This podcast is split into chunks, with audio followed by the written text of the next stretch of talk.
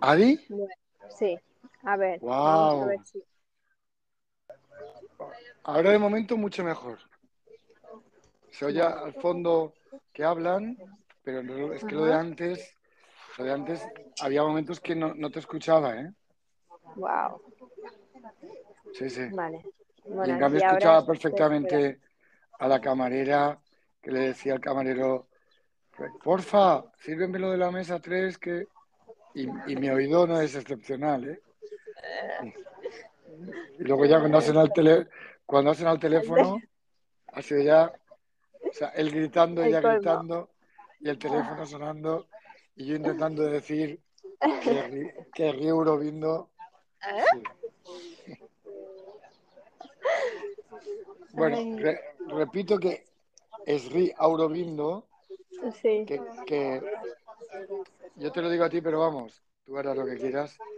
Muy interesante ver esos documentales porque hablan mucho de, de todo lo que hay detrás y por encima y por debajo que no se ve. Nosotros somos como un punto de fusión, ¿no? Entre lo denso y lo ligero, entre la parte que hay atrás y la parte que hay delante, ¿no?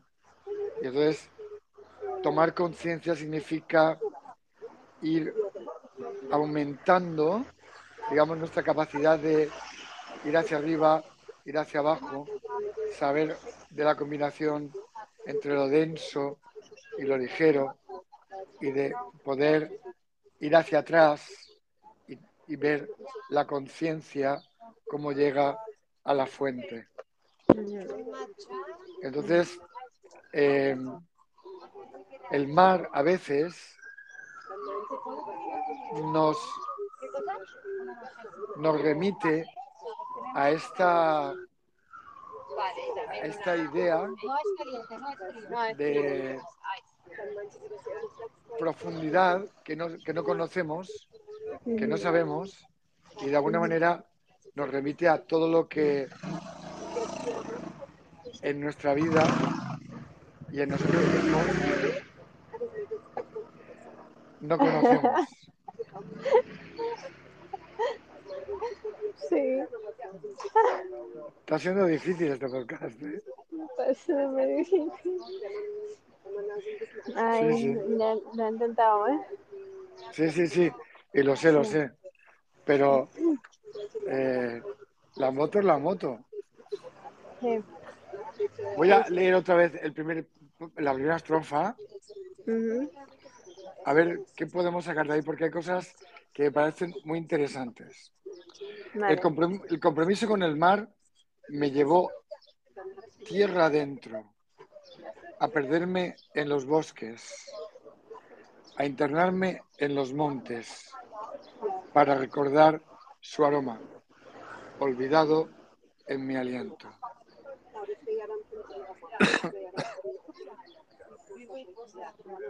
Tierra Qué adentro. curioso, qué curioso, lo que te quería comentar para que tú me digas, es que curioso que el compromiso con el mar me lleva tierra adentro. Sí, sí. En vez de llevarme al mar, me lleva a tierra adentro. Para una vez que esté lejos, una vez que esté en los bosques y en los montes, pueda Ujú. recordar su aroma, olvidado en mi aliento.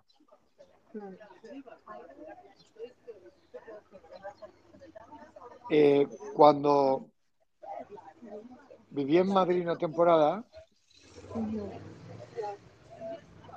creo que es el momento de mi vida que más he notado Sí. que el mar no estaba al lado. Ya. Es como, como esto que algunos dicen de que el ser humano necesita vivir para experimentar y aprender, necesita vivir lo opuesto para recordar lo necesario e importante que es lo que ha dejado o que no tiene o que no le interesa o que no conoce. Por ejemplo, hay quien dice que el ser humano tenía que vivir la esclavitud para saber la importancia de la libertad. El ser humano tenía que vivir algo terrible como el nazismo para experimentar la necesidad de vivir de otra manera, ¿no? Que uno necesita vivir en el dolor para experimentar esto y vivir, anhelar, digamos, encontrarse con un lugar donde el dolor sea de otro modo o no exista o Mm. es, es ese mundo de opuestos. Entonces, me hace gracia porque empieza el poema con para cumplir mi compromiso con el mar. Me interno tierra adentro para recordar allí mi compromiso con el mar. A veces, no sé tú qué piensas, pero a veces en la vida uno necesita separarse, distanciarse del otro para verlo con más claridad. Sí, ¿Qué sí. piensas tú?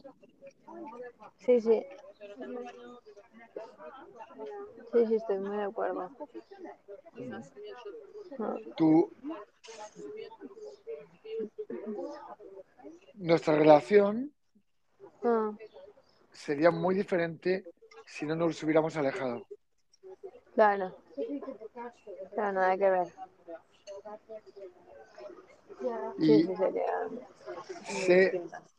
Esta, este, este fin de semana en el camping he estado con una, con una pareja eh, de los cuales ella es de aquí, pero se fue en un momento determinado a Perú. Ya estaba ahí, allí 20 años, ¿no?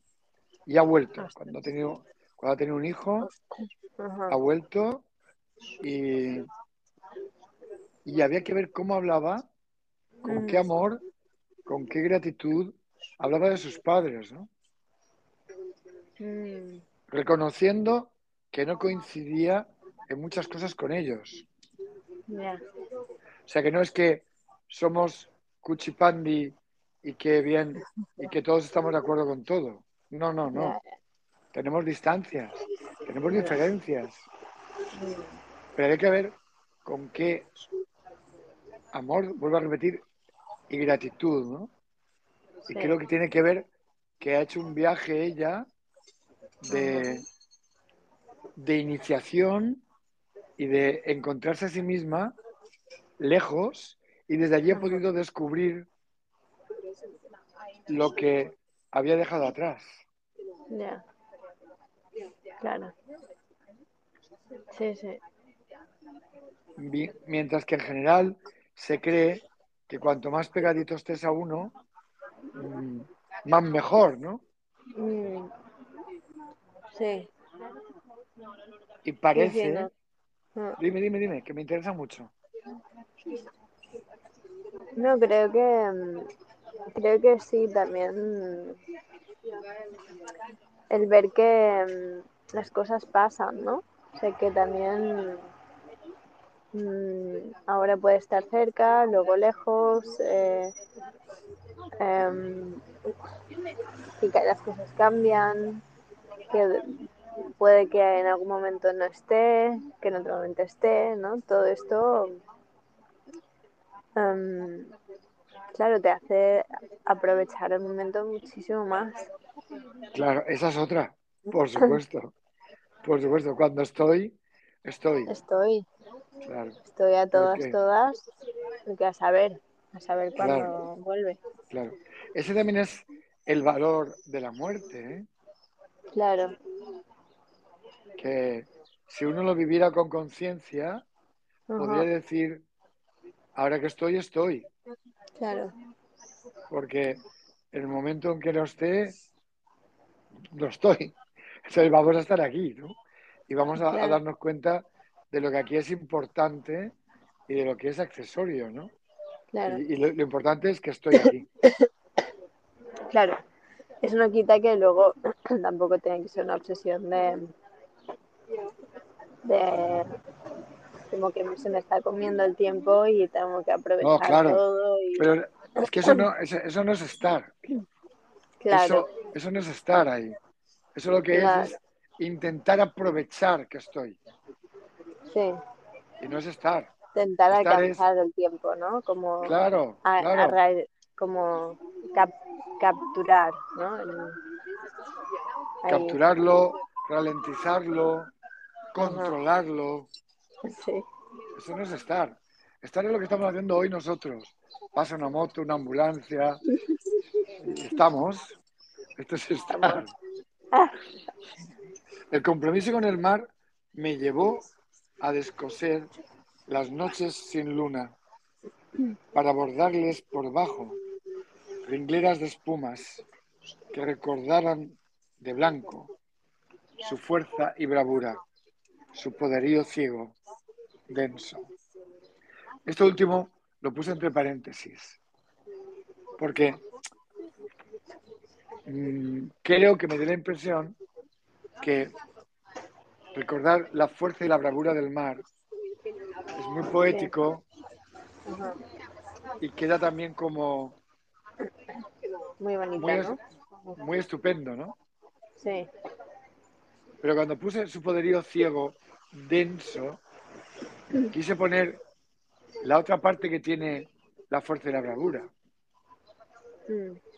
Que el mar puede sin ningún problema arrasar como en un tsunami. Y también tiene esa parte de poder ciego y denso, ¿no? Y que a veces uno quiere olvidar. Y que además, claro, nosotros estamos acostumbrados al Mediterráneo. Pero el otro día me decía alguien que un argentino me decía, cada vez que voy al, mar, al Océano Pacífico, me pregunto por qué lo llamaron Pacífico. De paz nada, ¿no? Exactamente.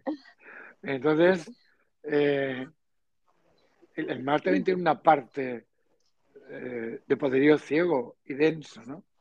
Sí, sí. Y si la metáfora somos nosotros, nosotros también tenemos a veces, em, este, este, fin de semana, con la Peque, cuando la Peque me recordaba, soy mayor, no hace falta que me pidas las cosas eh, inmediatamente o me las puedes pedir de otra manera. Que, eh, no sé quién decía ayer que los hijos habéis venido a la, vida para recordarnos detallitos que se nos habían olvidado los padres, ¿no? Como este, por ejemplo, ¿no? De que eh, te lo puedo pedir de una forma mucho más cariñosa, amable y además intentar compartirlo contigo y no de arriba abajo y ordenándote inmediatamente, porque si lo miro bien, lo hago así porque a mí me entra rabia de que si haya tirado la ropa al suelo o de que no me haga caso en el momento justo, ¿no? Mm. Entonces, ah, además, entre paréntesis, es muy diferente tu percepción a la de los demás. En el camping, si él vino una vez con el, cuenco que tenía de comida, me dijo, papi, no puedo más. Le dije, porfa, llévalo a la, parcela, ¿no? Y dijo, vale. Entonces, una mami que había al lado me dijo, eh, pero te hace caso de verdad, ¿eh? Entonces, a veces uno no percibe estas cosas. Y se cree que es que todo te lo tengo que decir dos veces. O, o esto de, es que si no estoy yo para decírtelo, o es que, y en cambio, viene alguien de fuera y de repente ve con una claridad enorme que, que te hace mucho caso, por ejemplo. Sí, sí. Sí, sí. Eh, lo decía solamente por eh, las, las dos partes que tiene también, que a veces la firmeza se puede convertir en eh, poderío ciego. Ya. Y la línea puede ser muy débil. Ya. Sí, sí. Y ahí, y ahí también está algo de alguna manera social, ¿no? Cuando alguien eh, tiene cierto poder Sí. que puede ser firmeza y, y autoridad moral a que de repente se convierta en poderío ciego. Ya. Sí, sí, ¿Eso, sí. Hay ¿Esto como tú lo has vivido? ¿O bien porque lo has hecho tú o bien porque lo has recibido? seguro. Aunque se cree que se puede diferenciar muy bien cuando lo recibes, ¿sabes? Yo creo que es como la intención está muy clara cuando es una autoridad o cuando es asertivo. Es como muy diferente. Yo me acuerdo cuando eh, el marido de tu madre, que seguro que lo Mm, hizo además sin ninguna mala intención, sino simplemente mm, porque él creía que era su papel, sí. en el, aer- en el aeropuerto de aquí de Valencia, te empezó a gritar, ¿no? Mm. La, la sangre como me subía a la cabeza, ¿no? De pensar, pero tú, ¿a dónde vas, no? Eh, tú, tú, tú, ¿dónde estás? sí, ¿Sabes? Eh, y creo que, por ejemplo, eso no ayudó mucho a que tú tuvieras una buena relación con él. claro. No, no, además que no estaba nada acostumbrada. Nosotros no, no conocía esto. O sea que, que mis padres me griten, igual, no sé, en algún momento se puede entender. Pero que si mis padres ni siquiera me gritan y de repente uno que quiere aparentar como ser mi padre em, me empieza a gritar, es que es como, o sea, aún más disparatado. Mm, claro, ahí. Y además, yo creo que hay un punto en el que cuando mm, no es asertivo, sino es así de arriba abajo, yo por lo menos le perdí el respeto. claro. Y claro, eso. Porque ese tipo de gritos muestran la debilidad del otro. Claro. Donde está la fuerza es en tranquilamente decir que no, Claro. sin gritar, sin enfadarte, sin nada de nada. Eh, ayer o antes de ayer alguien me hizo una comparación que me llamó mucho la atención porque yo no la había visto nunca. Me dijo, cuando la policía te para para ponerte una multa, la policía no te, no te, no te grita. Ya, no. Sabe que tiene todo el poder. Y todo es todo. Sí, sí. Te para y te dice buenas tardes y yo estoy conduciendo a 160, está usted multado. Y, no te ha gritado en ningún momento. Ahora, No, no, te la, te la comes con patatas. tal cual, tal cual. Ayer vi un vídeo también em, sobre un tipo que, em, que escribe, bueno, que ha escrito un libro sobre el capitalismo consciente Mm, y donde explica un poco el, su concepto de capitalismo consciente y lo compara con el gobierno, que el gobierno em, sí tiene todo el poder de encarcelarte, de eh, incluso en Estados Unidos matarte, em, de decirte que sí, que no a cosas. Am, me, que- me quedé bastante en shock. Porque es, verdad que,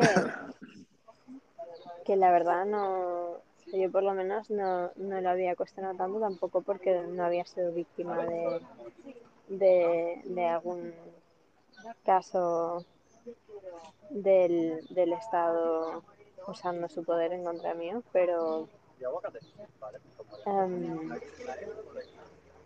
muy potente. Muy, muy interesante lo que dices, mucho, Adi. Primero, hay que matizar muy claramente que no, no es el gobierno, es el Estado. El Estado, sí, sí. Claro, Es que tú has dicho al principio sí, sí, sí. el gobierno. No, El no, gobierno no, el Estado. no- tiene prácticamente poder. Por eso la Ya, gente, ya, ya. la, la gente que, que critica al gobierno le da un poder que no tiene. Es el. Estado. Y el Estado claro. Implica todas las fuerzas políticas, implica la iglesia, implica la- el ejército, la policía, la, la judicatura, los medios de comunicación, la- la- las élites eh, oligopólicas, eh, etcétera, etcétera. Es el Estado. Sí, sí. Y es muy interesante esto que dices porque me recuerda una vez más que uno tiene que ver las cosas por sí mismo.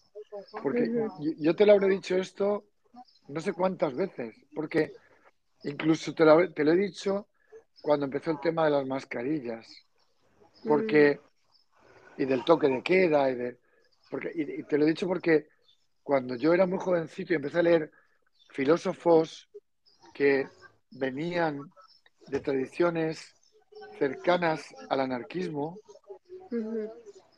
eh, todos decían lo mismo. El Estado nace de una violación, de, una, de un forzamiento, de algo que han distorsionado, han forzado, han violentado para poder constituir lo que han constituido. Un país no tiene fronteras, las han puesto.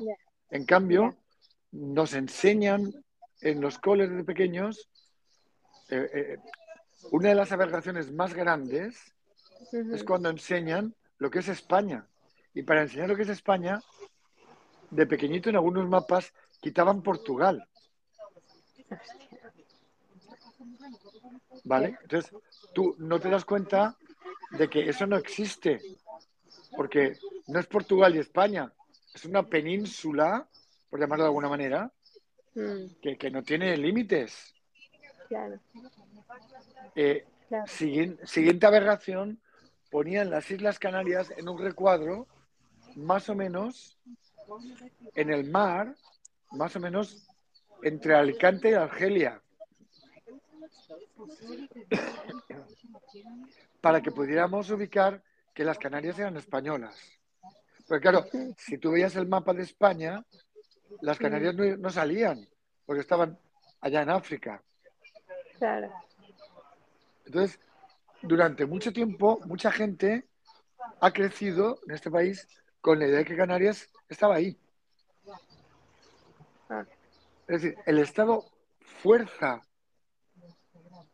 todo. Y uno, sin darse cuenta, se lo llega a creer. Entonces, se llega a creer, por ejemplo, que esta tierra en la que vivimos es nuestra. ¿Nuestra de quién? De los españoles. Pero tú qué me estás contando. Pero igual, igual me da Alemania de los alemanes o Japón de los japoneses. Me da igual. Una cosa es que vivamos aquí y tú no puedas venir a tirarme de aquí por la cara. Y otra cosa es que esto sea mío porque vivo aquí 500 años. Sí, sí. Pero es que este Sí. tipo de, de razonamientos que cuando los dices parecen muy claros, en el fondo los tenemos metidos al revés. Y Claro, metidos tan sí, adentro que uno, cuando ve un partido en el que juega España o Alemania, se cree que es de esos. Claro. Eso no quita que haya cultura. Que Claro que no, como- es que eso es otro tema. Es que la cultura, además, la cultura, además, no la promueve el Estado. No, no. La cultura la promueve en principio el pueblo. Lo que pasa es que luego el Estado se apropia de esto y la, digamos que la culturiza y entonces te la da a través de museos, de, eh, de palaos de la música, de radios, de televisiones. Eh, tú no has vivido esto ya, pero yo no he vivido a través de mis abuelos lo que era la cultura del pueblo. Y había gente que no sabía leer y escribir y era tremendamente sabia. Ahora es difícil encontrar una persona mayor que sea tremendamente sabia. A través de la cultura del pueblo, porque están viendo la televisión y la radio, oyendo la radio todo el día. Y eso lo único que hace es como, como, ¿sabes? Como, Comerse el coco. sí, exactamente. Entonces, yo, yo aún he visto y he oído a mi abuela, por ejemplo, Mm, la noción de libertad que tenía mi abuela pegadita, pegadita, pegadita a sus vivencias. O eh, te voy a contar la noción que tiene mi abuela de vivir el presente. Era, eh, abuela, se ha muerto no sé quién que tenía 50 años. Pobrecico, estaba muy, muy viejecico. Abuela, pero si tú tienes 86, ¿y qué? Él estaba más viejo que yo. Me encanta. Claro, es que, ¿qué me cuentas a mí? O sea, si yo lo veo con mis ojos y me veo a mí y lo veo a él, bueno, pues, pues que tenga 50 años, me da igual, ¿sabes? Está, está muy mal y, y le toca morirse, porque está viejo de 50 años para morirse. Y yo estoy vieja de 84 para no morirme. Sí, decirte, sí. había todo un... Por ejemplo, mi abuela decía eh, que en aquel momento no se permitía el divorcio aquí. Mm, Y mi abuela decía, igual que tocan para casarse, si tocaran a misa para descasarse, la iglesia estaría llena.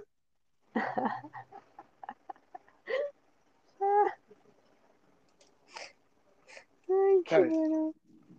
O el feminismo, sin ser feminismo de mi abuela también, ¿no? De estar convencida del poder que tiene una mujer por el hecho de ser mujer, de, Ya. de- de- de ser madre, de, Mm. ver la vida desde una perspectiva eh, de lo femenino. Ella estaba convencidísima de que tenía un poder infinitamente superior a mi abuelo, por ejemplo. Ya. Y, y- y- y no se lo discutieras, porque se reía de ti. Sí, no me cabe la más mínima duda. Pero vamos, sin ninguna duda. Eh, y las cosas que le reprochaba iban en esa dirección de no te enteras, no te enteras, ¿no? Ajá. Quiero decirte que, que- que el Estado se ha apropiado de la cultura también, se ha, se ha apropiado de la educación. Hay mucha gente que no sabe, yo creo que el noventa y tantos por cien, que con la ESO el Sí. Estado consiguió legislar una cosa que casi nadie sabe, que es que mientras dura el periodo escolar obligatorio, de 6 Ujú. a 16 años, el periodo de tiempo en que los niños están en la escuela, la patria potestad la tiene el Estado, no los padres. Sí, sí, tú me lo contaste esto ya. Sí, pero te lo cuento a ti porque No, lo cuento a todo, a el mundo también, porque esto no lo sabe casi nadie. Y cuando un padre o una madre dicen, autorizo a mi hijo a que mañana no vaya al cole, eh, eso act- actualmente es un sinsentido, porque el padre o madre no, no autorizan. Piden permiso al director o a la directora para que les autorice. Más que en la práctica esto se vive de otra manera, pero Mm. legalmente es así. Entonces, el Estado se ha apropiado de todo y se ha visto claramente en estos, do- en estos dos años cómo ha aplicado, por ejemplo, el toque de queda que significaba que uno no puede estar en la calle a las 10 de la noche. Sí. Mañana no, a las 10 de la noche. Uno no podía estar en la calle. En virtud de algo que dicen algunos, que digo yo, que va a ser así. No podías estar en la calle a las 10 de la noche. Y entonces, pero claro, cada uno lo ve, como tú has dicho muy bien, cuando le toca a él. Porque Sí. yo tengo amigos catalanes que cuando pasó el tema de, de, de la supuesta independencia de Cataluña, en el año 17, Entonces veían con toda claridad que el Estado mentía, falsificaba, eh, demonizaba, etcétera, etcétera. Y ejercía una violencia que, que digamos, que, el Estado le llama como una violencia legal, ¿no? Pero que es violencia, ni más ni menos. Y en cambio, cuando llegó el tema del COVID, ahí ya no lo veían. Ahí, siendo el mismo estado como era, lo que veían es que, claro, es que las cosas eran así. Entonces, es muy difícil encontrarte con personas que sistemáticamente pongan el discurso del Estado en cuestión. Sí. Sí, sí. Y aquí aún se pone más en duda que en Alemania, ¿eh? Sí, en Alemania ya eres, cuestionas un pelín, que eres, ¿cómo dicen? Um, conspirador. Sí, aquí también se puede decir, ¿eh? Sí, sí. Y ya, pero no eres tan... O sea, que no es tan... tan evidente aquí, siento yo. No, no, no, no, no, Lo de Alemania y tampoco te lo ponen, o sea, sabes, como tan en encasillados y es como que un poco más, hay como un poco más libertad y respeto, ¿sabes? De, bueno, tú, tú a la tuya, yo a la mía y un poco, no tanto, porque también es verdad que lo hemos vivido también bastante, hemos vivido situaciones también un poco heavy aquí, pero vamos, nada que ver como con lo que hubiese vivido yo en Alemania. Y eso, Adi, que, aquí, y eso, Adi, que aquí, ah. en los últimos 50 años, la cultura popular prácticamente ha desaparecido y ha desaparecido casi por completo también eh, cierto aire de libertad, mm. porque el Estado ha ganado mucho terreno en los últimos 50 años. Ha legislado mucho, ha determinado... Es que hace 50 años o hace 55 no te lo podrías ni imaginar. El, digamos, el, comparado con lo de ahora, las cotas de poder que el Estado no tenía aún. Por ejemplo, eh, hace 50 años el grado de alfabetización en España era bajo. Con lo cual, poca gente podía leer. Periódicos, todo esto, no. Pero ten en cuenta que la tele llegó. No existía hace, casi.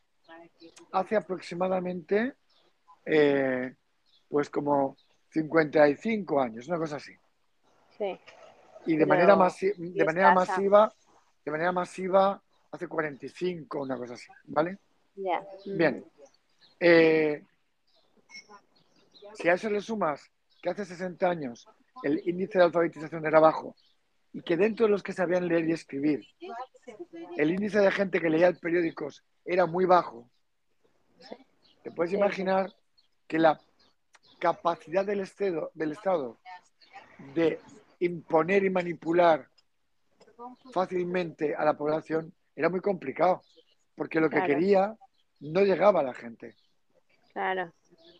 Tú compara esto con que la guerra franco-prusiana que se da en 1870 la ganan los prusianos en poco más de una semana, cuando los franceses se creían que eran los dueños de Europa aún,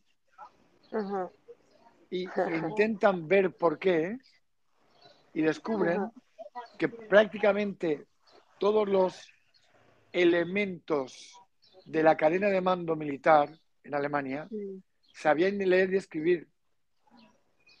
Y entonces las órdenes viajaban muy rápidamente de arriba abajo y la respuesta viajaba muy rápidamente, sobre todo con el menor error posible en la comunicación, de arriba abajo y de abajo arriba.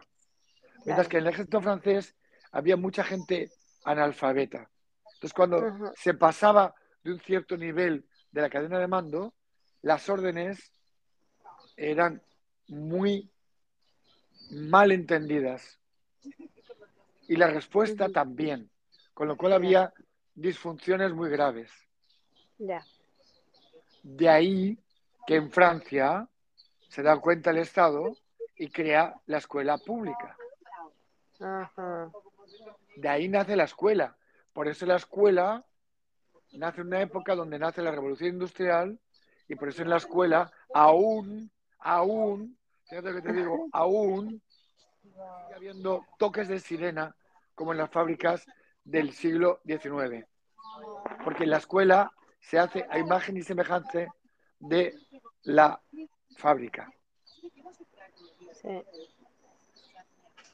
Sí, sí, Entonces, entonces eh, el Estado busca por todos los medios colonizar las mentes de sus súbditos.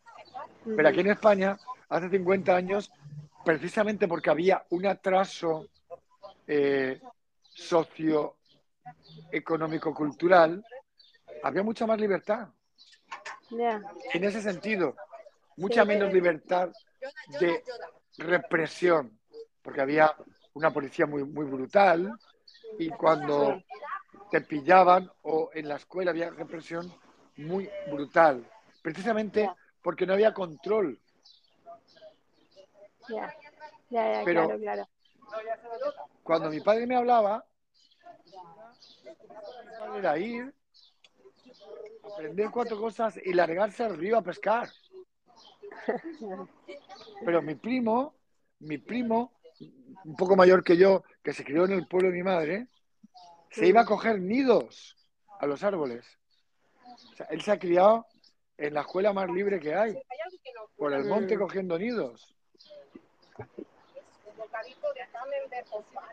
Y yo, con 18 años, iba en moto sin casco, por supuesto. Y recuerdo haber tenido accidentes y no hacer ni papeles del seguro. Claro. O sea, era otra galaxia. Otra galaxia. Nada que ver. Y quería preguntarte una cosa, porque me llama Mm. mucho la atención, Mm. que me parece que realmente, a ver qué opinas tú, Mm. la desnazificación de Alemania, en realidad, creo que tendría que haber empezado en que la ciudadanía se hubiera dado cuenta de que hacer caso al Estado lleva a situaciones de tanto peligro como la Segunda Guerra Mundial. Claro.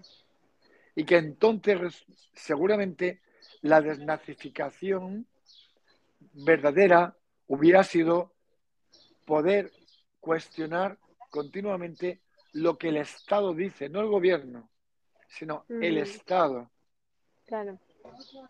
¿Cómo, cómo ves tú eso? Sí, sí. No, la, la, la putada es que la creencia está que hay mucha, mucho cuestionamiento, porque justamente hay muchísimo debate de, de lo, lo que pasa es que es eso, hay mucho debate de gobierno contra no gobierno o no, no sé, pero cosas dentro del Estado y no como de raíz el Estado. Claro, Entonces, como que ahí se, se pierde mucho el foco y se va mucho a, a la discusión dentro y no de vamos a coger un, un pasito atrás y vamos a, a ver el, el estado en sí que nos está diciendo. Entonces, hay como una falsa mm, idea de que se está cuestionando y en realidad no se está cuestionando nada. Y de hecho, cuando empiezas a cuestionar algo, te, te, te tachan como, eh, bueno, conspirador de todo. Y conspirador, Y peligro. antisis- antisistema, Antisistema. peligroso, ingenuo, ignorante, sí, sí, antialemán, por ejemplo. Pero total. aquí hay una parte también, ¿eh? No, no, no Mm, tan exagera como en Alemania, pero en una parte también. Eh, es- esto, esto es interesante porque eh, cuando uno baja ahí, es muy interesante porque, por ejemplo, todo este tema Sí, se supone que en el mundo de la espiritualidad no está. ya. Y no entiendo, y no entiendo por qué. Ajá. Porque para tener conciencia tienes que atravesar esto también. Claro. Forma parte de ti y de Claro. tus creencias. Pero además, abusivamente. No, o sea, un Abusivamente. 90%. Abusivamente. Sí, Uno sí. cree que si sus hijos no van a la escuela, no se van a educar. Sí, sí. Uno cree que si no va a los museos, no tiene cultura. Uno cree que si no escucha música de la que suena en la radio, no está al día. Si uno no escucha una música que alguien que forma parte del Estado ha decretado como culta, ya no es culto, Ya. no es sensible, ya no tiene emociones. Uno no se da cuenta de cómo se entusiasma cuando juega un equipo que pone España o Alemania o Francia o me da igual qué. Sí, sí. Uno no es consciente de que identifica el clima que hace aquí en Valencia con España. Ya. Esto no es España. Esto es el clima que hace aquí, en esta zona. Y en este momento. Y Ah, ya. efectivamente. Y en este momento. No es que. el- no, pero el Estado tiene esa capacidad de anotarse todos los tantos. Ah, ¿sabes? O creernos que Madrid es la capital. ¿La capital de qué? Y, y que los demás somos las provincias. ¿Provincias de qué? De tu idea. ¿Sabes? Claro. Como, claro. entonces, y así, y así, miles y miles de cosas que tienen que ver Mm. con la cultura, con, con- con tu forma de actuar, con tu forma de ver, y que se, se evidenció claramente en estos dos años en los que nos podían haber llevado a cualquier abismo sin ningún tipo de cuestionamiento. Sí, sí, tal cual. Sin ningún tipo de cuestionamiento. Ajá. Entonces, ahí se vio claramente cómo eh, viajar a tu conciencia tiene que ver con que seas consciente de cuán colonizada está por algo que ni siquiera nos damos cuenta. Que, Claro. que mm, no sé si sabes o has, o has percibido la cantidad de personas, pero abrumadora, ¿eh? Yo te digo que será del orden del 90%, Sí. que cree y siente la necesidad de creer que el Estado nos protege, nos cuida, Claro. Está atento a darnos lo mejor para nosotros Sí. y que además sabe lo que se hace y sabe más que nosotros. Ah, eso es muy, eso es muy potente. Sí, sí, sí. Saben más aún que nosotros. Y por ejemplo, yo creo que esa es una de las razones por qué en Dinamarca em, se supone que son el país más felices. Porque como que delegan todo. Como Pero el que, Estado, sí, sí. claro, claro. Pero eso también en Finlandia, por ejemplo, y cosas así.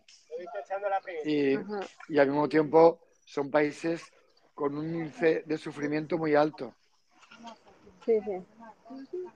porque el Estado, a cambio de que tú delegues cuanto más mejor, te da un bienestar muy alto, Ajá. pero al mismo tiempo tú, Sin darte libertad. cuenta, claro, has perdido tu libertad y además parece que es todo lo contrario.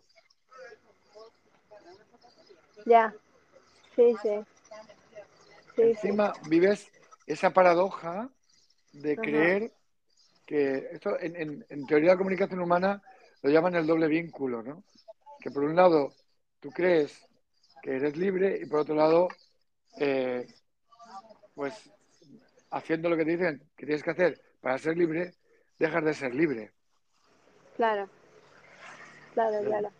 Vives una situación de mucha angustia vital. Sí.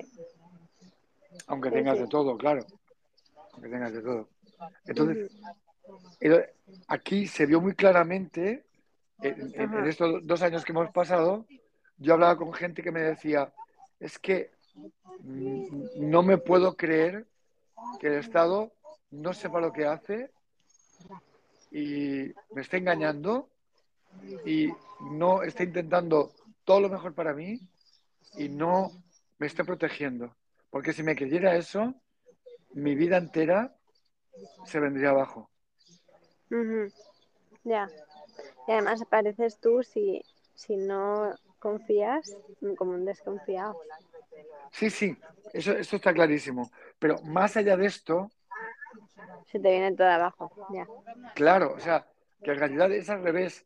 Te, te ven como un desconfiado y te atacan porque no pueden soportar la idea de que realmente aquí no estamos ni protegidos, ni, ni- o sí, y si lo saben, no es para beneficio tuyo. No. Claro, esto no- uno no se lo puede ni se lo quiere creer, Claro. porque qui- quiere creerse que el Estado es una forma de evolución humana que lo que quiere es que todos seamos felices y comamos muchas perdices. Sí. Y, y no es verdad, y no es verdad. no, no. Que claro, partiendo ya de la no libertad, mm, ya miras. O de la o de la violencia legal. Sí, yo me acuerdo cómo me impactó un tío mío que me contaba muchas cosas que eran mentira, pero era, lo importante era el planteamiento que tenía. Y me decía cómo eh, había un guardia civil en el pueblo que de alguna manera cortejaba a su novia. Y como ¿Qué es él, eso? cortejar es como tirar los trastos. Ah, Y como, ah, la novia de tu tío. sí, Ah, y como él, y como él lo fue a buscar una noche Sí. y le dijo, debajo del uniforme ese hay un hombre como yo. Y si sigues así, te mato. Hola. Era muy bestia. Eso está clarísimo. Pero, pero él podía decir eso porque aún no estábamos tan colonizados como ahora. Ahora uno no ve un hombre debajo del uniforme al que puede matar o no, al que no. Lo que ve es un policía, un guardia civil, un militar que tiene mucho poder y que te puede hacer todo el daño que quiera. Claro. Sí, y él, sí. mi tío no lo veía así, veía simplemente un hombre que cuando va patrullando tiene un, un arma. Tú le quitas el arma y es un hombre como tú, a lo mejor incluso más débil que tú. Ya. Y de hecho, la policía y la Guardia Civil de cuando yo era pequeño tenían conciencia de esa debilidad y por lo tanto intentaban ser brutales y infundir miedo para que así nadie se atreviera. La policía y los guardias civiles de ahora son todos de gimnasio, van todos de y van todos convencidos de que también se ha visto mucho en estos dos años. Tú tienes que llevar mascarilla y aunque la legislación era muy, muy poco clara, de hecho, luego la han tumbado, igual que con el confinamiento, que lo han tumbado, y aun siendo la legislación muy poco clara, salían de un coche y te, te ponían contra la pared y te decían tú a dónde vas o tú qué haces, y, y, y ojito, no rechistaras. Total. Entonces, Creo que sí. dime, dime, dime, no, perdón, dime. No, que lo que me parece interesante es el miedo que tenemos, ¿no? A la, a la libertad de verdad. Nos estamos como más mm, cómodos y agradecidos a que haya un control y un orden, ¿no? El, como supuesto orden, Mm. que a la libertad supuestamente mm, peligrosa, ¿no? Claro. mm, sí, es, es bastante, Porque- es bastante fuerte. Porque detrás hay una concepción, hay una cosmovisión que dice que el mundo está lleno de sufrimiento, de gente que se puede te hace ya. daño, Claro, de ladrones, de eh, etcétera, etcétera, etcétera. ¿Vale? sí, sí, ajá, En el libro de Humanitas sacan las estadísticas de actuaciones de la policía el año pasado o el otro, no sé. En fin, recientemente. El 95% de las actuaciones son actuaciones que tienen que ver con robos. 95% con robos. Es decir, lo que el. Estado prevalece y lo que intenta mantener es la propiedad privada, que es la base del capitalismo. Pero en Sí, sí. cambio extiende la idea en la cultura de que si tú te descuidas aquí te matan, que si no tienes algo te vas a morir de hambre, que no vas a tener techo. Esto en un grupo social es radicalmente falso. Ahora, cuando te lo hacen creer, tú llegas al convencimiento de que esto es verdad y por lo tanto empiezas a actuar igual. Sea, a mí no, si a mí no me lo darían, si a mí no me lo harían. Ya, Es muy interesante ver, perdona que acabo con esto, no, no, los fines de semana en Valencia sí, no hay prácticamente, no hay prácticamente policía municipal. Hay poquísima. Como tú y yo escuchamos de voz Sí. de los mismos policías. sí, sí, Y la gente sale masivamente de fiesta, bebe, se emborracha, tiene conflictos y prácticamente no pasa nada. ya. Sí, sí, Y en cambio seguimos creyendo que como nos dejen, como nos dejen, aquí Es lo va a que- haber un caos. Es lo que el Estado quiere que pensemos. Claro. Y entonces, no sé si te habrás dado cuenta que últimamente se habla mucho del precio de la vivienda. eh, No, pero bueno, sí. Se, se habla mucho porque está subiendo. Entonces, eh, vuelve a haber otro movimiento y exactamente igual que el que hubo a principios del siglo XXI, Sí, en que masivamente se empiezan a comprar viviendas, lo cual encarece más el precio de la vivienda. claro. Y es muy interesante porque la ideología última que hay detrás es la ideología de pase lo que pase, tengo una casa donde protegerme. Ya, es verdad. Es la ideología del miedo, de Sí. mejor no tener libertad, pero estar aquí protegido. Por ejemplo, cuando alguien me dice esto, y claro, saben que yo no he comprado nunca una casa, y me dicen, por ejemplo, que así van a dejarle una casa a sus hijos y ya no tendrán que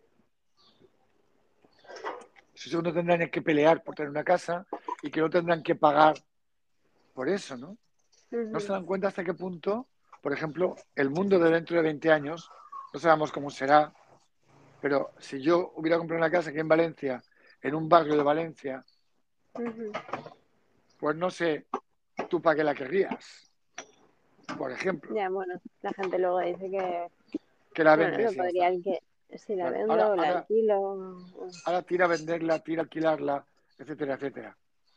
Y verás la cantidad de complicaciones que se te van sumando. Pero bueno, más allá de esto, que es un tema estrictamente económico, Sí, detrás de esto lo que hay es, yo, si te, si te doy una casa, el mensaje que te estoy dando es, como el mundo es muy peligroso y todo es muy peligroso y nosotros no tenemos poder, mejor Ujú. tener un refugio, aunque sea malo, aunque sea en un barrio que no te guste, aunque luego tengas que arreglarle 50.000 cosas, aunque te gastes media vida renovándolo y, y haciendo derramas para la finca, da igual. Tener un agujero de donde no me tiren. Claro. Porque si salgo a la, cosa, sí. porque si salgo a la calle Ajá. y no, y no tengo el agujero, todos se van a meter en su agujero y yo no voy a tener el mío. Y esto es la muerte, esto es la, la- la- la expulsión de la tribu. Ajá. Y además te daría el mensaje de tú no tienes ni poder, ni fuerza, ni libertad, ni capacidad para ganarte la vida y alquilar un piso si hace falta. O irte a otro país a vivir de otra manera. Ya. Sí, sí. Porque el mensaje al final es qué miedo que da todo, qué miedo que da todo. Ajá. Yo Y creo que hay casos y casos. Sí. Lo estoy hablando como ideología que se transmite, Ya, ya, ya. Sí, no como luego uno concreto hace. Claro, porque igual también eso. hay, no sé, un miopi que se han construido en su casa Sí. y que esa es su casa y que tampoco lo han hecho para un legado en plan así y tal, no sé qué, sino bueno, se han construido ahí su casa y está ahí. Y les ha- hace ilusión que después de su muerte, pues, que igual sigamos yendo ahí nosotros, pero O sea que sí que hay una parte de legado. Lo que pasa es que lo que hace Nomiopi no es lo que hace otra gente de como somos trabajadores y tenemos poco, vamos a comprar una casa para que así nuestros hijos tengan ya eso hecho. Eso no es Ya. Omiopi. Pero la esencia es la misma. La esencia es, eh, lo que pasa es que en caso de Omiopi es, aún podemos tener más. Mis hijos aún pueden tener más. Pero nuestra casa sea un sitio donde pueden Si la ve- reconectar, volver. si, si no la venden. Y si la Claro. venden, y si la venden, tendrán más dinero, porque ellos también tienen su casa. Claro, Y, y luego además está ahí encima el tema de la familia como símbolo y la casa como símbolo del símbolo que es la familia. sí, pero a mí eso me parece otra cosa, ¿eh? De lo que estábamos hablando. Sí, es que es otra cosa, es que es otra cosa, es otra cosa, pero estrictamente comprar la casa tiene un punto siempre de lo que tú has dicho, Imposición. no, lo, lo que tú has dicho de prefiero vivir en la no libertad. ¿Por Te qué? pongo, te pongo un ejemplo muy claro con lo de Omiopi. ¿Dónde tienen que ir sus descendientes para sentir que forman parte de la familia y que esto lo hicieron Sí. mis abuelos? ¿A dónde tienen que ir? Fuera. Bueno, no, a su casa. ¿Cómo, cómo, cómo? A ver, me ¿A, a dónde, ¿A dónde tienen que ir? Por ejemplo, ¿a dónde tienes que ir tú, tus primas, tu madre, tu tía, para poder Sí. sentir que reciben el legado de sus padres y que aquí me siento en el ámbito familiar? ¿A dónde tienen que ir? Ah, sí, a su casa. ¿Y su casa dónde está? En Dortmund. Claro. Bidmund, ¿le gusta a tu madre? No, Claudia. ¿Le gusta a tu tía? No, lo odia. ¿Te gusta a ti? No, no lo odio, pero no me gusta. Y entonces, ¿qué están haciendo? Están haciendo un acto de no libertad. De para. No, pero a mí me encanta ir ahí, ¿eh? No, no, si no digo que no. Es que Sí. eso es otra cosa. Que te guste no es otra cosa. Ajá. Es el hecho de que yo pongo algo aquí y esto que pongo aquí radica aquí, radica aquí. la esencia de algo. Ya, pero yo qué sé, em, si yo me voy a Valencia, Sí. o sea, también, también, No, si yo me muero, ¿dónde vas a tener que ir para sentir que formas parte de el árbol genealógico que yo te he transmitido? ya no va a haber una casa así. Va a haber tal total libertad. bueno, para mí, para mí Valencia va a ser mucho, o sea, siempre Pero- tú. Sí, pero para ti, para ti. Pero tú puedes estar perfectamente en Nueva York y ver una foto de no sé qué y que te recuerde a mí, o simplemente hablar con alguien. O sea, hay mucha más libertad en el hecho de que tú no te ancles a algo que yo he construido. Lo cual no quiere decir que esté mal construir nada. Lo cual no quiere decir que esté mal eh, tener una casa. No estoy diciendo esto, Ya. ni, ni, de- ni por aproximación. ¿eh? Ah, Lo que estoy diciendo es, es intentando responder a lo que tú has dicho de mm, cómo el Estado promueve algo y luego, sin darnos cuenta, nosotros preferimos no ser libres a ser libres y eh, angustiarnos. Y es porque la libertad da miedo porque está basada en que no sabemos el poder que tenemos. ya. Ya, ya, ya. Entonces, Pero como también, no... o sea, para sí. mí, construir, perdona, para mí construir una casa sí que también tiene parte de mucha libertad. O sea, si, no sé, si tú tienes como las capacidades para construir una casa mm, de la manera que a ti te dé la gana, en un sitio que a ti te dé la gana, Ujú. bueno, caso mío, más o menos, pero... No es em, así. Es que el caso de Miopi no es así. No, No es así. fue, bueno, dado, no sé, el lugar. Pero, mm, no sé, tiene una parte de... También a mí me parece como de libertad para ellos. ¿no? Vamos a ver. Es que yo te he dicho que no tiene nada de malo tener una casa. Nada. Nada. Pero estamos hablando de dos cosas diferentes. Estamos hablando de cuando uno quiere comprar una casa para así tener un refugio seguro, porque Vale, eso es otra cosa, yo creo. no, no, es, es que es la esencia, es la esencia.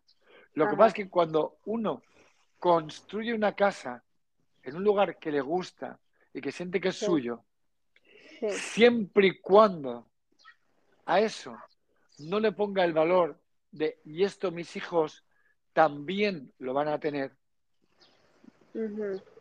por supuesto que es un acto de libertad, por supuesto que es un acto de, de, de poderío y de, de, y conciencia y de empoderamiento, por supuesto.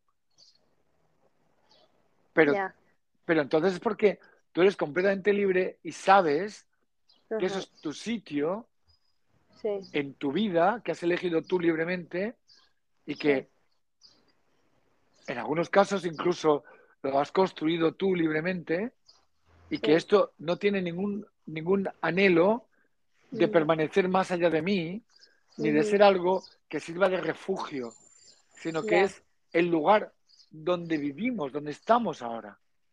ya, claro. Sí, sí, vale, me refería a esto, vale, ya. Y esto no es lo que han hecho Omeyopi. Mm, No, lo que pasa es que puede parecerlo, pero no lo es. Claro que tiene un valor inmenso que vayáis allí. Eso yo no lo dudo. Igual que muchas otras cosas. No estoy hablando de esto. Estoy hablando de la, la esencia que el Estado impone y que nosotros tragamos sin darnos cuenta y que en muchos casos no somos ni conscientes y que al final derivan esto en que uno cree más en la protección del Estado y cree que saben más que tú mismo de tu vida. Y tú prefieres entregar tu libertad antes que compartir tu libertad con los otros. Claro. Por ejemplo, Ajá. es muy interesante este fin de semana, Sí. eh, allí en el camping, y, Sí. y éramos muchas, mucha gente, éramos más de 60 personas, entre niños y adultos, y pedimos tres paellas. Fue muy claro el momento en el que hubo como tres personas que intentaron actuar un poco como el Estado, ¿no? Organizar. Entonces, durante dos años lo habían hecho así y no había funcionado. O sea, había intentado organizarlo y todavía ha sido un caos y, y- y- y- y siempre faltaba paella, todo el mundo pagaba, pero luego no había cantidades suficientes.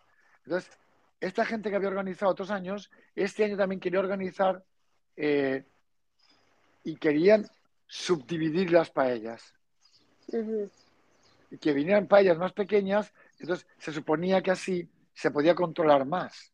Pero empezó a haber voces que dijeron, no, no es un tema de grandes o pequeñas, sino de, de repartir la comida bien, que se llenen poco los platos y luego si sobra se llenan más. Entonces, eh, empezó a haber un colapso en la organización. Y empezó a autoorganizarse el grupo.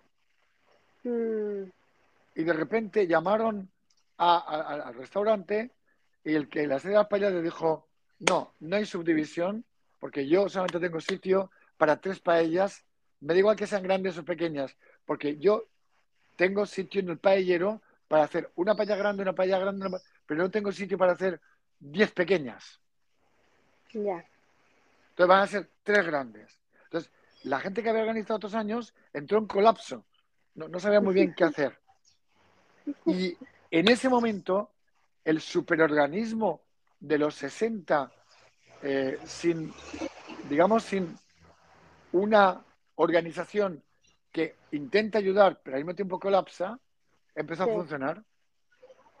Y de Wow. repente a alguien se le ocurrió poner tres mesas aparte, eh, eh, tres personas que sirvan la paella, poca cantidad, eh, la- se organizaron las mesas aparte para niños y para mayores en otro sitio, y de repente todo salió wow.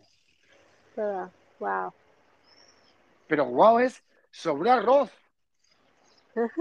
Ay, qué bueno, me encanta. sobró. Al día siguiente había mucha gente comiendo la paella del día anterior. Sí. Wow.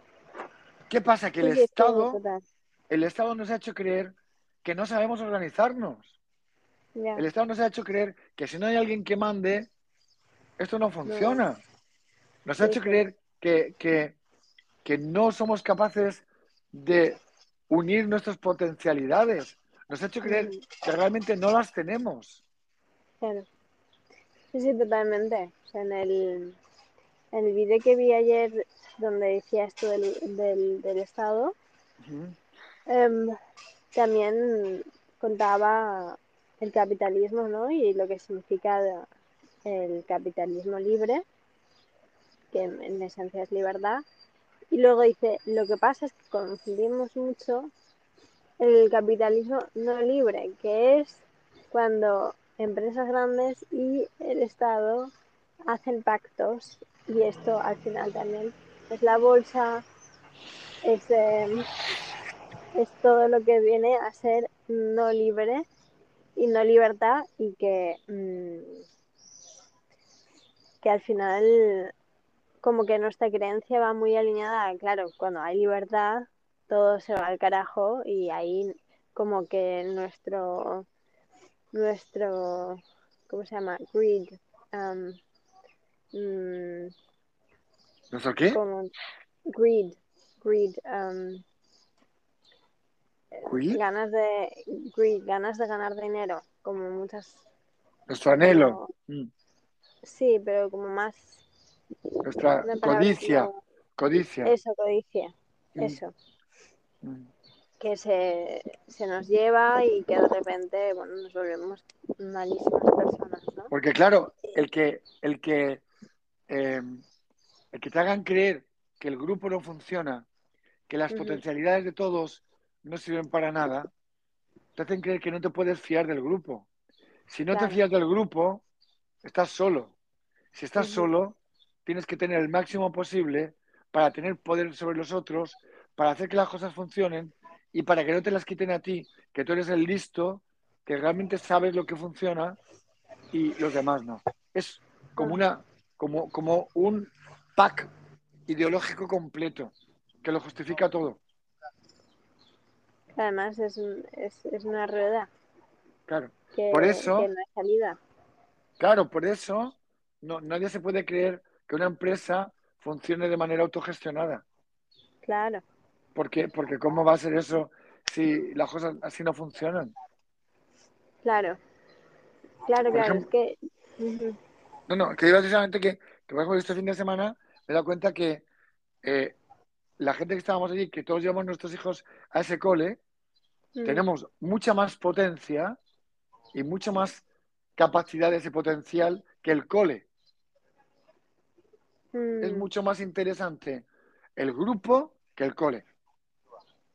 Y en cambio, todos le damos el valor al cole y a la ideología que hay en el cole y a la forma de actuar del cole, de que ellos sí que saben, de que ellas sí que tienen conciencia clara y por eso y que ellas sí, pero el grupo no. Cuando el grupo tiene un potencial terriblemente superior a lo poquito que hay en el cole, porque el cole al final se basa en una teoría, mientras que 60 personas funcionando nos basamos en la experiencia y en resolver problemas continuamente. Total.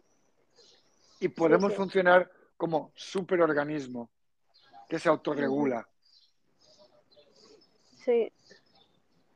Que sabes lo que creo que también estaba pensando estos días, que mm, como pensamos que el grupo no funciona y que el individuo sí, pero siempre con reglas, porque claro, si no se apodera eh, la parte malvada para sobrevivir, Mm. em, claro, no, no dejas posibilidad a que puedan pasar otras cosas y mm, crees que esa es la única manera, entonces ni siquiera cuestionas que puede haber otras maneras, ¿no? Entonces, todo lo que va mal, o piensas que es, es que tiene que ser así y ya está, ¿no? Y, y- y no, no, da, no da espacio a que haya igual otra manera de funcionar que incluso vaya muchísimo mejor.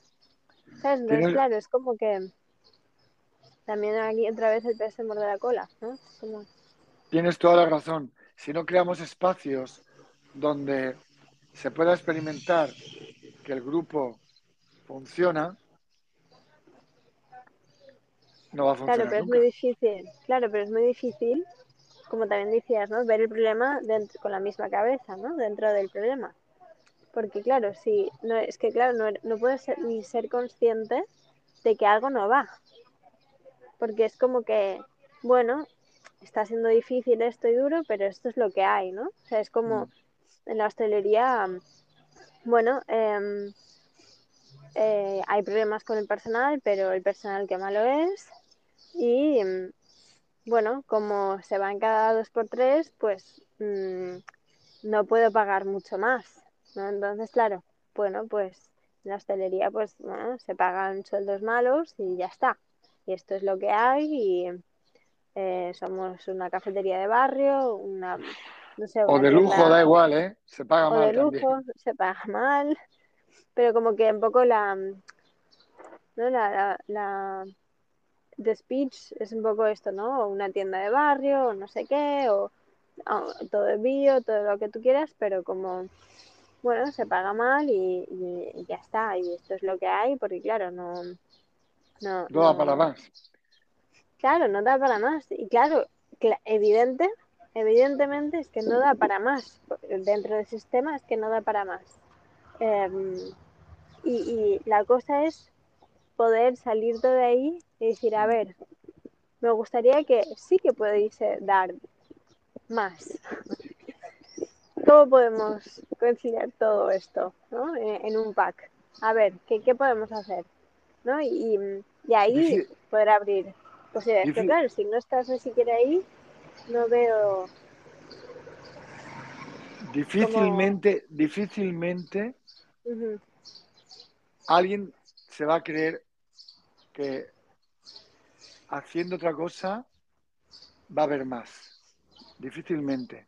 Entonces, Claro, lo, lo- lo único es, creo yo, experimentar posibilidades nuevas, crear espacios donde cuestiones lo que está ocurriendo. igual también hacer como enseñar ejemplos, ¿no? Donde está funcionando algo. No te creas mucho, ¿eh? Porque el ejemplo es como sí, sí, porque empiezan a poner, o empezamos a poner todos excusas. No es que allí son del norte, o allí son más disciplinados, o allí cualquier cosa, eh, Mm, cualquier cosa. Porque lo, lo interesante es que siempre estamos buscando. Mm, que nuestra concepción del mundo justifique y explique lo que ocurre. Claro, Entonces, si no hay más y tengo que tirar al trabajador, es porque el trabajador es malo. ajá, Y esto explica con mi conciencia y con mi lógica qué ocurre. sí, Entonces, el tema importante para mí son esas dos cosas que te he dicho. Experimentar, como yo experimenté este fin de semana, y ahí es cuando ves que, wow, hay potencialidades de todos los pero colores. ¿cómo experimentas si no das Eh, espacio a ello? O sea, si no, No, no, claro, tienes que dar algún espacio donde te atrevas a salir de tu cárcel mental. Irte un fin de semana a la playa, tres días, con 60 personas que no conoces, nada más que de encuentros fugaces en el cole, y atreverte a No. poner cosas en común, es un riesgo. claro, y atreverte a experimentar cosas así. Cuando digo eso también digo montar una, empresa, una empresa de otra manera. Entonces, hay, tiene que haber un, un, unas ganas de experimentar Claro. y si no, estamos perdiendo el tiempo, porque voy a buscar 50.000 excusas. Y el, claro, y el otro, pero de y el- ahí, Sí, y es que, espera, No, perdona. espera un momentín. Y el otro camino es, pues un poco lo que yo, por lo menos, tengo en la cabeza en conversar esas río. Es mm, cuestionar en grupo que algo no va. Y darte cuenta de que hay muchas respuestas que salen y que Mm. te ayudan a darte cuenta de que personas diferentes tienen respuestas diferentes y que esto puede dar pie a una forma de funcionar mucho más capaz y atractiva. claro, Pero sí, sí, es- es- son dos, dos, dos salidas como mínimo, eh, una compleja, la de, Ajá. la, de, la de ponerte gente a ver, y la otra Mm. como arriesgada. Y tú misma has dicho antes que como que preferimos estar calentitos a tener libertad. claro, claro, claro. Y además, con, con la cabeza antigua es difícil ver, Ayer me escribió Laura mm, y me dijo que le había gustado mucho un poema que, que no es exactamente un poema, que es eh, un- una, una especie de historieta mm, que yo escribí y que tú leíste y que le había gustado mucho y me pidió que le enviara la foto para enseñárselo a un amigo. Y ajá. creo que lo voy a leer y que con eso, si te parece, acabamos porque creo que hoy nos hemos pasado como tres pueblos, pero estábamos los dos entusiasmados, ¿eh? Sí, Y eso que ha empezado la cosa un poco complicada, ¿eh? sí, Algunas cuestiones comienzan a sobrevolar bastantes inquietudes. No me refiero a cualquier vaguedad que pueda interponerse entre mis pensamientos y mis deseos, no. Me refiero a la noción clara de que poseo un bagaje indescriptible que, creo, está a punto de sumergirse en el agua para no volver a salir a flote nunca más. Y es que mucho de lo que he pensado he defendido o por lo que me he encontrado discutiendo con pasión feroz durante años, de repente, sin saber cómo, se ha quedado viejo, inservible, en un rincón de mi mentalidad caduca. Y es que quizás la cabeza antigua ya no sirve. ¡Wow! ¡Qué alegrías nos esperan! Quizás. Quizás. Sí, vamos a, vamos a aumentar este, fomentar este quizás. Bueno, cariño, un, bueno, me lo he pasado pipa, ¿eh? Incluido los ruidos del principio. Eh, esto es una maravilla. Estamos, estamos colaborando a crear una, una cabeza nueva. Sí. Y eso es, eso es grande. Sentir, sentir eso es algo que no tiene precio. Ok, un besazo enorme, que te quiero mucho. Besos y a ti mucho. Chao. Chao, cariño, chao. Chao.